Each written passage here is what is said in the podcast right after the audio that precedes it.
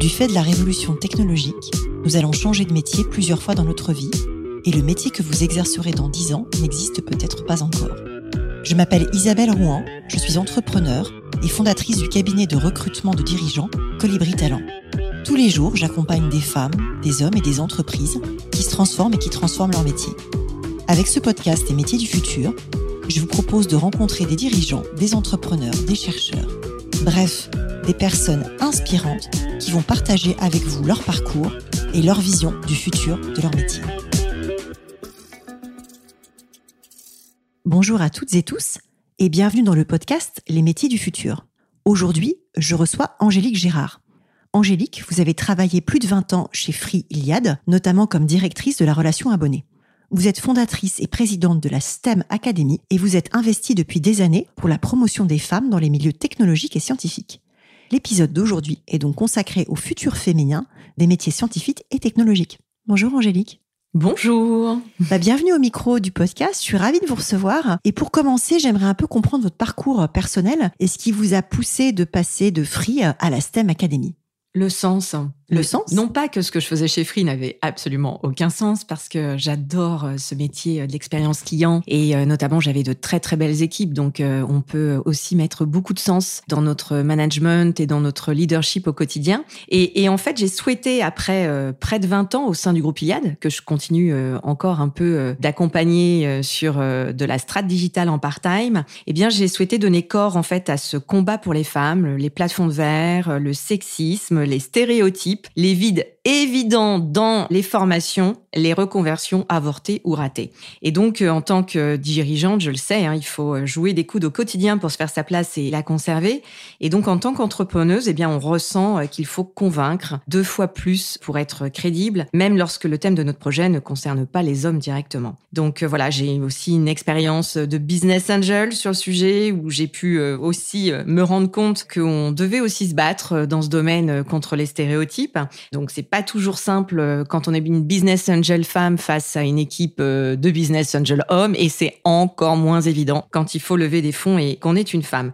Et donc euh, voilà, mon challenge en tant que dirigeante, c'est d'ouvrir la voie, montrer aux femmes que l'égalité est possible et qu'il faut pas renoncer à s'imposer. Et donc s'imposer bien sûr en bienveillance, hein, sans agressivité aucune. Alors c'est du miel à mes oreilles et ça me fait très plaisir d'entendre ça. C'est pour ça que je vous ai invité. Mais du coup, c'est quoi la STEM Academy et ça veut dire quoi STEM? Alors, qu'est-ce que veut dire euh, STEM? C'est une bonne question parce qu'effectivement, c'est un terme anglo-saxon que l'on connaît finalement euh, assez peu euh, en France. Il suffit de taper le hashtag STEM pour se rendre compte en fait de la puissance. Il s'agit des sciences, technologies, engineering, mathématiques. Et donc, la STEM Academy, qu'est-ce que c'est? Il s'agit d'un organisme de formation ESS, économie sociale et, solidaire. Bah, exactement. Pour proposer des modules de e-learning innovants à destination de la génération 12-25 au travers de MOOC. Et donc pour développer euh, l'audace, l'agilité, l'adaptabilité, l'humour, soft skill hyper important quand on est une femme et qu'on peut effectivement affronter certaines situations avec euh, le sourire, l'autodérision, le rire. Ça évite de passer pour une hystérique de base ou une agressive euh, face à certaines situations qu'on peut rencontrer. Et donc on a un premier client pour ça, c'est systémique. Et puis le but aussi de la STEM Academy, c'est de pouvoir également accompagner des femmes dans la reconversion professionnelle ou dans la mobilité. On sait qu'il va y avoir euh, des mouvements assez profonds dans les prochaines années et je pense qu'on va en parler d'ailleurs ensemble, bah, Isabelle. C'est l'objet du podcast, c'est pour ça que ça s'appelle euh, Les métiers du futur.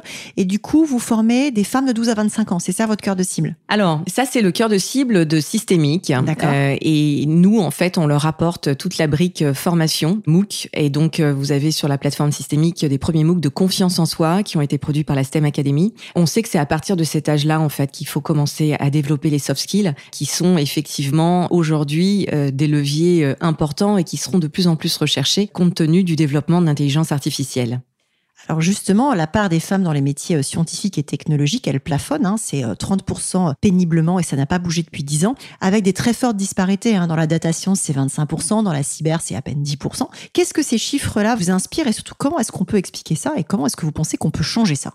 Alors la pénurie de talents dans le numérique est absolument gigantesque. C'est un vrai problème. Alors il y a d'abord euh, l'opacité et euh, l'image du secteur qui constituent un frein, on le sait, hein, à l'envie d'entrer dans cet univers. Il y a aussi la méconnaissance des métiers disponibles et malgré un gros effort euh, de communication pour promouvoir les écoles de la tech et du digital, le sexisme et les stéréotypes ne rendent pas service en fait au domaine qui est loin d'être attractif pour les femmes. Et le secteur du numérique qui est quand même le plus jeune aujourd'hui et pourtant celui qui est le plus gangréné par le sexisme. C'est ensuite un problème historique. Hein. Jusqu'aux années 60, on le sait, les femmes informaticiennes étaient plus présentes que les hommes dans le milieu de la tech. Et avec le développement du secteur et la prise de conscience de l'enjeu stratégique de ces métiers, bah, les hommes sont arrivés en masse et les femmes ont été euh, éclipsées très rapidement euh, du secteur ce qui finalement est une terrible conséquence euh, d'un sexisme latent.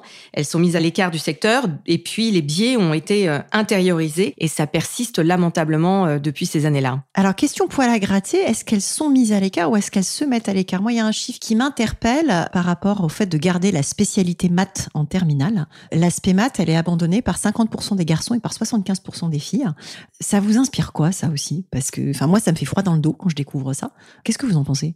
Alors, euh, évidemment, moi aussi, hein, ça me fait froid dans le dos. Euh, je me suis demandé assez longtemps comment c'était possible jusqu'à cette année où je me suis dit qu'il fallait agir, essayer de comprendre et puis euh, relever euh, ces défis. Donc, euh, la part des femmes dans les métiers et disciplines scientifiques et numériques reste assez minoritaire en France. Et donc, c'est un déséquilibre qui va assez croissant, qui se révèle handicapant pour la compétitivité de notre économie. Hein, c'est juste dramatique pour le pays, comme pour la vitalité de notre recherche. Et donc, en fait, ces disparités témoignent de la persistance justement de ces euh, stéréotypes qui sont fondés sur le genre, malgré euh, bah, des figures historiques hein, comme euh, Marie Curie ou Ada Lovelace. exactement. Et même on peut citer Elisabeth Borne aujourd'hui, hein, qui est un beau rôle modèle. Alors il y a des rôles modèles qui font flipper aussi. Marie Curie, de prix Nobel, on se dit que c'est pas accessible. Et donc et donc il y a aussi ce côté où il faut arriver à, à montrer aux jeunes femmes, aux femmes, des rôles modèles avec des parcours accessibles, des femmes qui ont réussi. Il faut arriver à ouvrir la voie. Et moi je crois que c'est super important parce que ce déséquilibre au travers des chiffres que vous mentionnez, il se traduit dans la vie professionnelle. 76% des employés du secteur technologique sont des hommes et dans l'informatique, on ne compte que 27% de codeuses. Il faut savoir qu'il y a 8% de femmes qui codent des algorithmes et donc euh, qui participent à tous ces enjeux d'IA, de nouveaux usages, avec tous les biais sociétaux que l'on connaît euh, à date et tous ceux que l'on va découvrir. Et en fait, on a exactement le, même constat dans la recherche en sciences, hein, puisqu'on a seulement 28% des femmes. Alors, euh... d'ailleurs, Isabelle, vous avez vu cette photo de la French Tech Ouais, pas possible. Hein non, mais comment on peut ne pas apprendre de ces erreurs? Après toutes ces années, c'est juste incroyable. Il y a un peu de boulot, on est bien d'accord. Et comment est-ce qu'on peut inciter les femmes et les jeunes filles à se tourner vers ces métiers de l'innovation? Comment est-ce qu'on donne envie? Ah mais je pense qu'il faut reprendre les choses euh, à la racine. Et donc, euh, il faut accompagner la formation euh, classique scientifique avec du développement euh, personnel, qui est un des sujets également sur la STEM Academy. Il faut également de l'empowerment, en somme, hein, c'est-à-dire qu'il faut stimuler, développer à l'américaine un peu ce qui correspond à l'autonomie dont on a toutes besoin pour nous émanciper et croire en nos rêves. Donc ça, c'est un point important. Et puis, il faut offrir des espaces d'échange parce qu'il faut qu'on se sente moins seul aussi. On s'en aperçoit quand on discute avec des copines, mais quand les cercles s'ouvre davantage, on se rend compte qu'on est quand même plusieurs à avoir des problématiques communes. Et donc, je trouve que ça, c'est important. Il faut démystifier euh, nos peurs et nos doutes ensemble. Et puis, c'est créer ces rôles modèles dont je vous parlais avec des parcours accessibles. Et puis, c'est accéder à des formations qui euh, vulgarisent et euh, décomplexent vis-à-vis des compétences des métiers de la tech qui peuvent paraître, encore une fois, inaccessibles au premier abord. Alors en France, les femmes ne représentent que 24% des 34 000 ingénieurs qui sont formés euh, chaque année. On a un déficit annuel d'au moins 20 000 ingénieurs euh, en tant que tel. Et en moyenne, surtout, elles restent pas très longtemps dans le secteur. Au bout de 8 ans, elles partent faire autre chose. Pourquoi à votre avis Et surtout, comment est-ce qu'on peut remédier à ça? Parce que déjà qu'il n'y en a pas beaucoup au début, si on en perd un gros bout au bout de 8 ans, ça pose un vrai souci. Alors c'est juste, hein, le déficit de scientifiques euh, en France euh, est très préoccupant. Il manquerait en effet 20 000 ingénieurs, comme vous l'avez évoqué, et c'est par an depuis 2018. D'accord, donc fois, fois 6. Hein. Absolument. Et donc, on a besoin de ça pour satisfaire les besoins de l'économie. On a cette numérisation de l'économie, les besoins en matière de cybersécurité. En ce moment, on en parle tous les jours.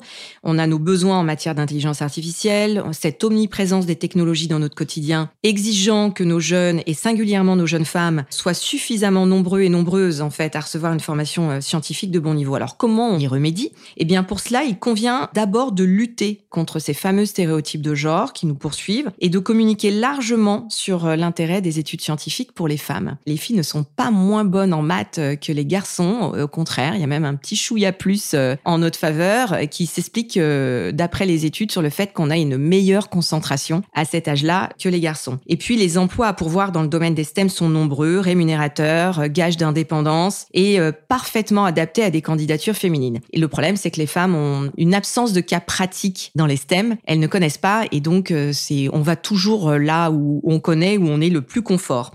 Donc il y a un vrai effort euh, au niveau de la scolarité à faire pour effectivement euh, permettre aux jeunes femmes de comprendre qu'il est pas qu'il est nécessaire parce qu'il ne faut pas mettre une injonction supplémentaire aux jeunes filles, mais que si elles veulent changer le monde ou en tous les cas contribuer à le changer, la transition numérique, la transition environnementale qui elle est urgente, eh bien c'est là où il faut être. Alors c'est hyper intéressant et du coup, euh, je reviens au cas des jeunes filles dès le collège, j'ai l'impression que ça joue. Comment est-ce qu'on fait en sorte qu'elles s'orientent vers les sciences, vers les maths, vers l'ingénierie euh, quand on a 12 ans, quand on a 14 ans? Comment on donne envie? Alors c'est un peu ce que je disais. En fait, il faut pas forcément euh, les pousser parce qu'il faut pas que ce soit une nouvelle injonction en disant euh, ma fille tu feras des maths.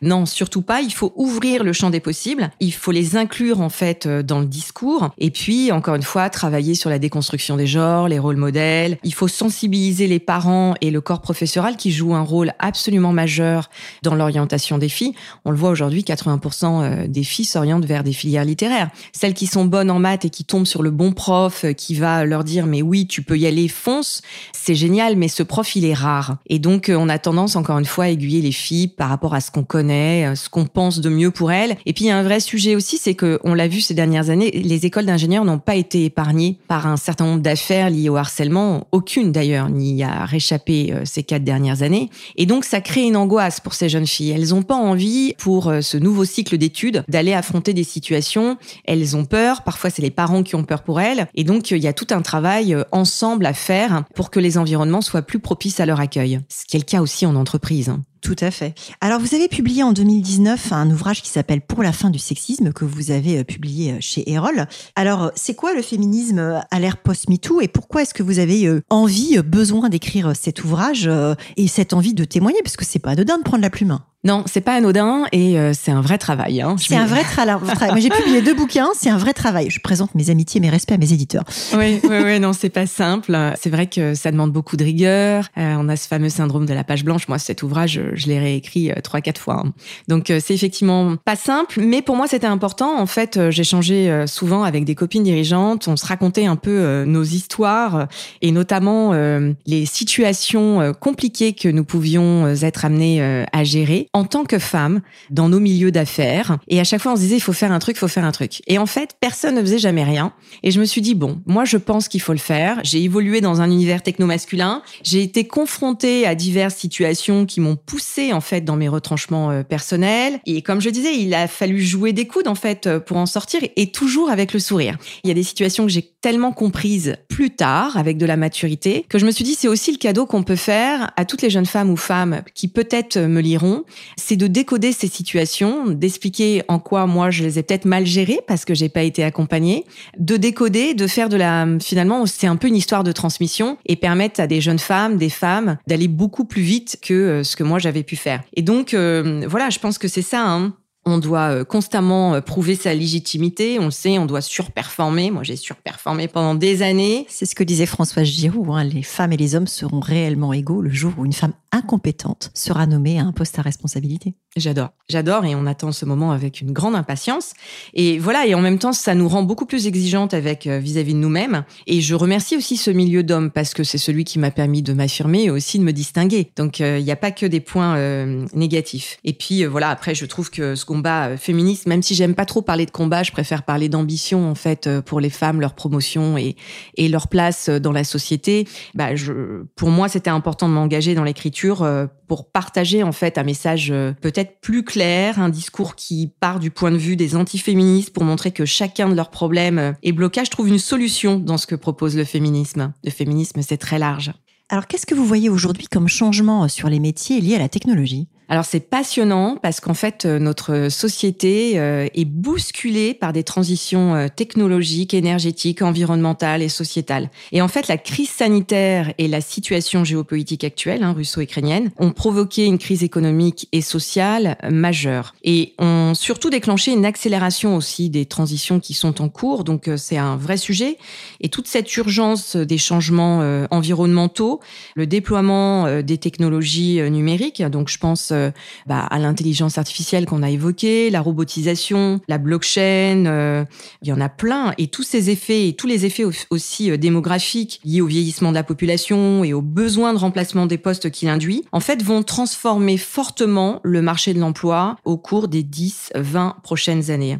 Et donc, ce marché du travail évolue constamment et les étudiants d'aujourd'hui, en fait, doivent se préparer à des métiers qu'ils ne connaissent pas. C'est tout le sujet. Comment est-ce qu'on se forme à des métiers qui n'existent pas encore? C'est pas simple et j'aimerais citer justement euh, l'Institut de Futur euh, qui a publié une étude en 2017 qui prévoit que 85% des métiers de 2030 n'existent pas à l'heure actuelle et que les étudiants d'aujourd'hui seront passés par 8 à 10 emplois lorsqu'ils auront 38 ans. Alors pour moi qui ai fait 23 ans dans la même boîte, je me dis mais comment c'est possible de switcher euh, autant? Et donc voilà, c'est une transformation du marché du travail qui est considérée comme la quatrième révolution industrielle et ça va aussi bien toucher l'école bleue que l'école blanche, qui est aussi une grande de nouveautés euh, sur ce marché du travail. Et puis, euh, les radiologues, les avocats, les comptables, etc., euh, vont voir leur métier se transformer avec l'impact de l'IA et de la robotisation. Alors, vous prêchez une convaincue et c'est marrant que vous citiez l'Institut du Futur, qui est un think tank californien qui est cofinancé par Dell, parce que ce chiffre-là est le point de départ de mon premier livre et la création également de l'Observatoire des métiers du futur. Donc, ça me touche d'autant plus. Est-ce que vous pouvez citer quelques nouveaux métiers dans les sciences et dans les technologies qui vont être attendus du fait de la révolution de tous ces secteurs Alors oui, c'est un peu la, mission que s'est fixée aussi la STEM Academy, d'accompagner euh, tous ces publics vers euh, les métiers du futur, les métiers de demain et leur permettre justement une meilleure employabilité. Donc alors comme évoqué, certains sont directement liés au vieillissement de la population qu'il faudra euh, bah, remplacer dans nos entreprises. D'autres sont davantage liés au développement technologique et à l'omniprésence de l'informatique et du numérique dans notre quotidien. Alors certains métiers seront créés d'autres partiellement voire totalement remplacés par des machines, si bien que le nombre de métiers qui disparaissent surpassent le nombre de métiers de demain. On a le rapport du euh, World Economic Forum euh, qui estime qu'en 2025, 85 millions de métiers pourront être concernés par un changement de répartition du travail entre humains et machines. Donc c'est quand même un chiffre lourd, c'est énorme. Tandis que 97 millions de nouveaux métiers, ça c'est la bonne nouvelle, seront créés afin d'obtenir une meilleure répartition du travail entre humains, machines et algorithmes. Donc la balance est positive. Bah, c'est ça. Et si on veut regarder cela avec un œil positif, justement, Isabelle, eh bien, ce contexte incertain est pourtant favorable à l'emploi, avec euh, des résultats encourageants en matière de création d'emplois, de réduction du chômage, et notamment dans les STEM, sciences, technologies, engineering, mathématiques, parce que dans les métiers des STEM, en fait, ça requiert des connaissances et un intérêt pour les sciences, euh, les maths, etc., qui sont des compétences précieuses euh, dans notre économie moderne, qui va être basée essentiellement sur les données. Et donc, voilà, toutes ces nombreuses innovations technologiques et de changements dans la manière de travailler qui s'est accélérée avec la crise sanitaire. On l'a vu, hein, les formations en ligne, l'automatisation des processus, le télétravail, tout ça est susceptible de devenir euh, la norme. Et donc, euh, les métiers des STEM vont devenir extrêmement utiles pour soutenir euh, ces mutations et ils vont croître deux fois plus vite que l'ensemble des professions au cours de la prochaine décennie. C'est pour ça qu'il faut encourager nos jeunes et notamment les femmes à prendre leur place dans ces nouveaux métiers. Alors justement, quel conseil vous donneriez à une jeune ou à un jeune qui prépare son arrivée sur le marché du travail?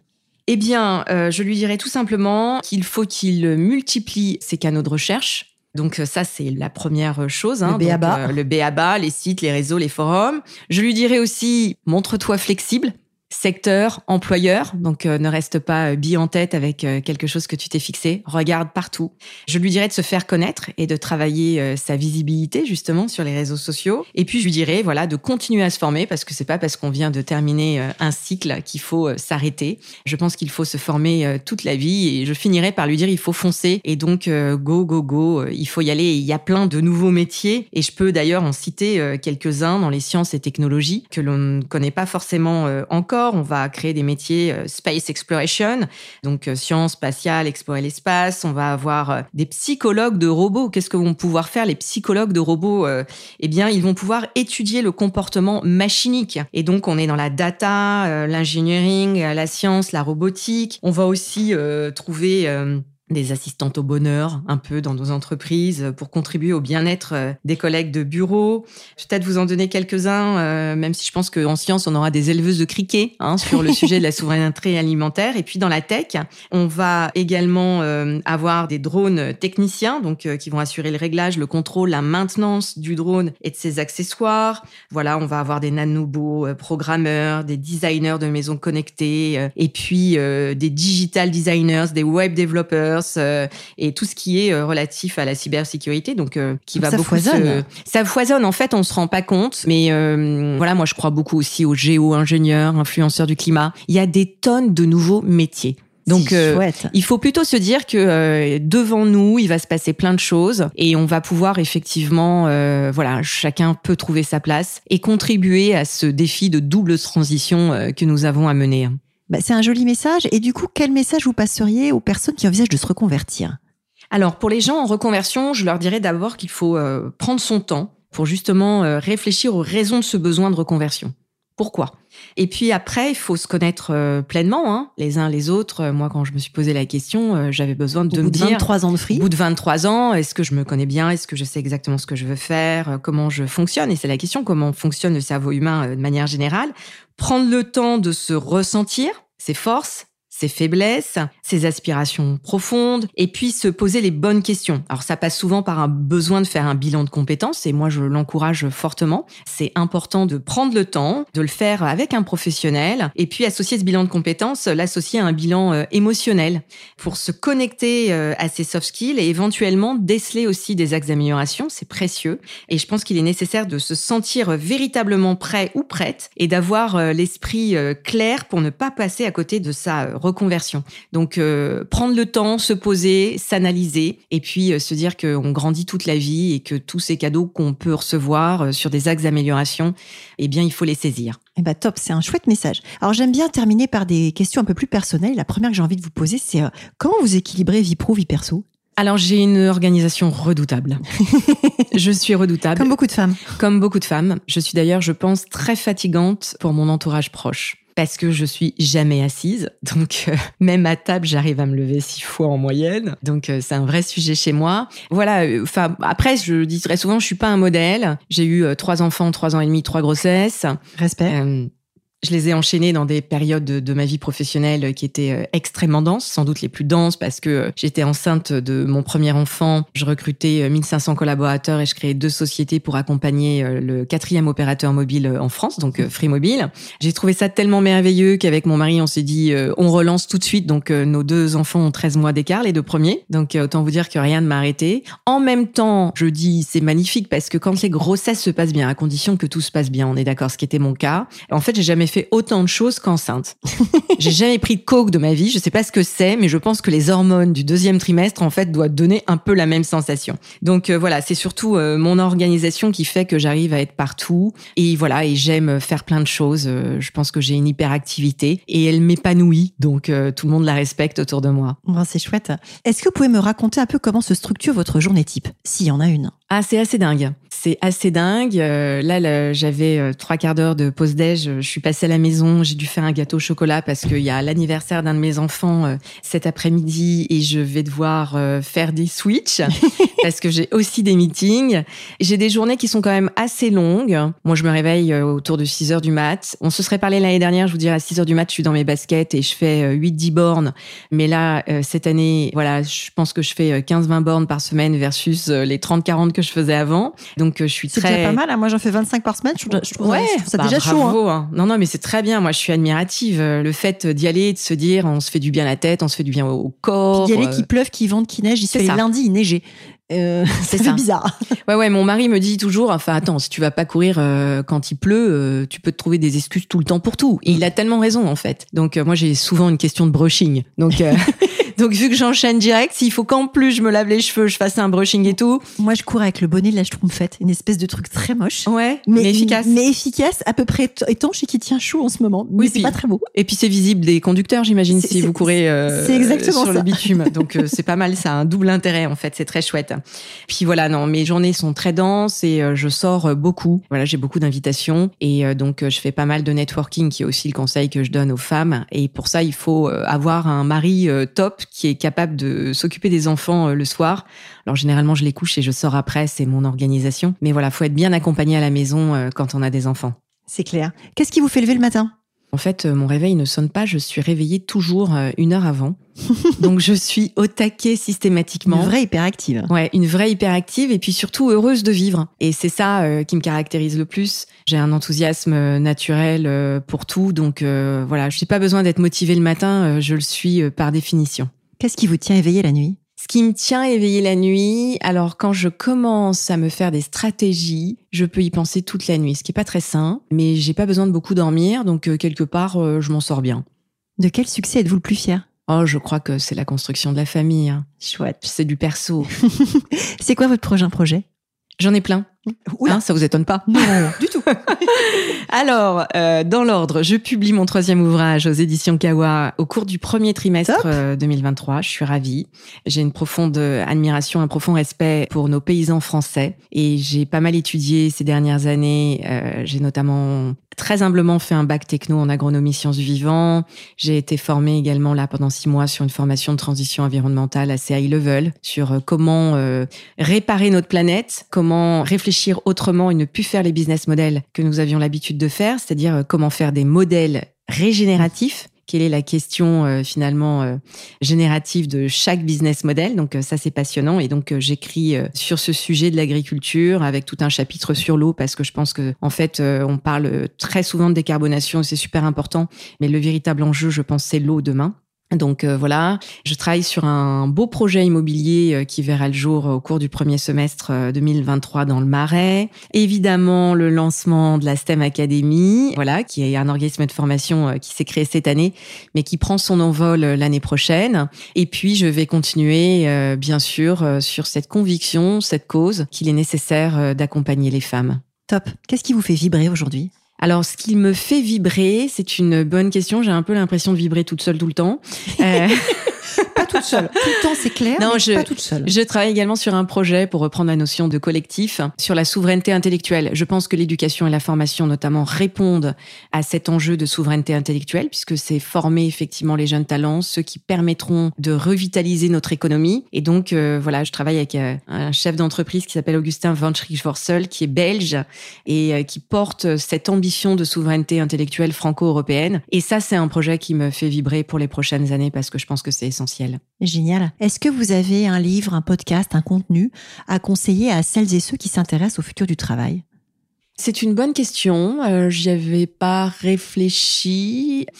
Non, moi je pense qu'il faut rester euh, connecté, aware, euh, lire un peu tout. Évidemment, euh, écouter le podcast des métiers du futur, c'est la base et je suis ravie d'être le 74.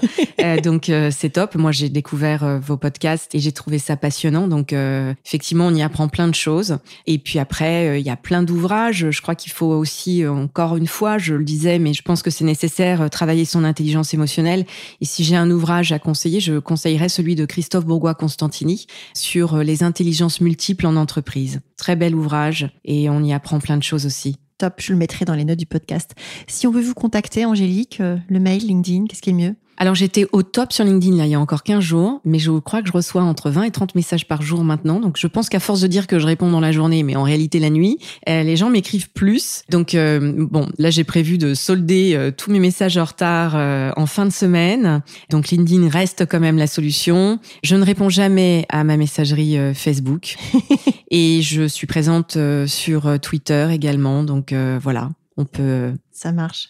Merci beaucoup, Angélique. Merci, Isabelle. C'était un plaisir. Merci d'avoir écouté cet épisode des métiers du futur jusqu'au bout. Si vous avez aimé cette discussion, je vous encourage à noter le podcast sur vos différentes plateformes d'écoute et à le commenter, en particulier sur Apple Podcast. Cela nous aide grandement à progresser en termes d'audience. N'hésitez pas à me faire part de vos commentaires ou à me suggérer de nouveaux invités en me contactant par mail ou via LinkedIn. Prenez soin de vous et à très bientôt.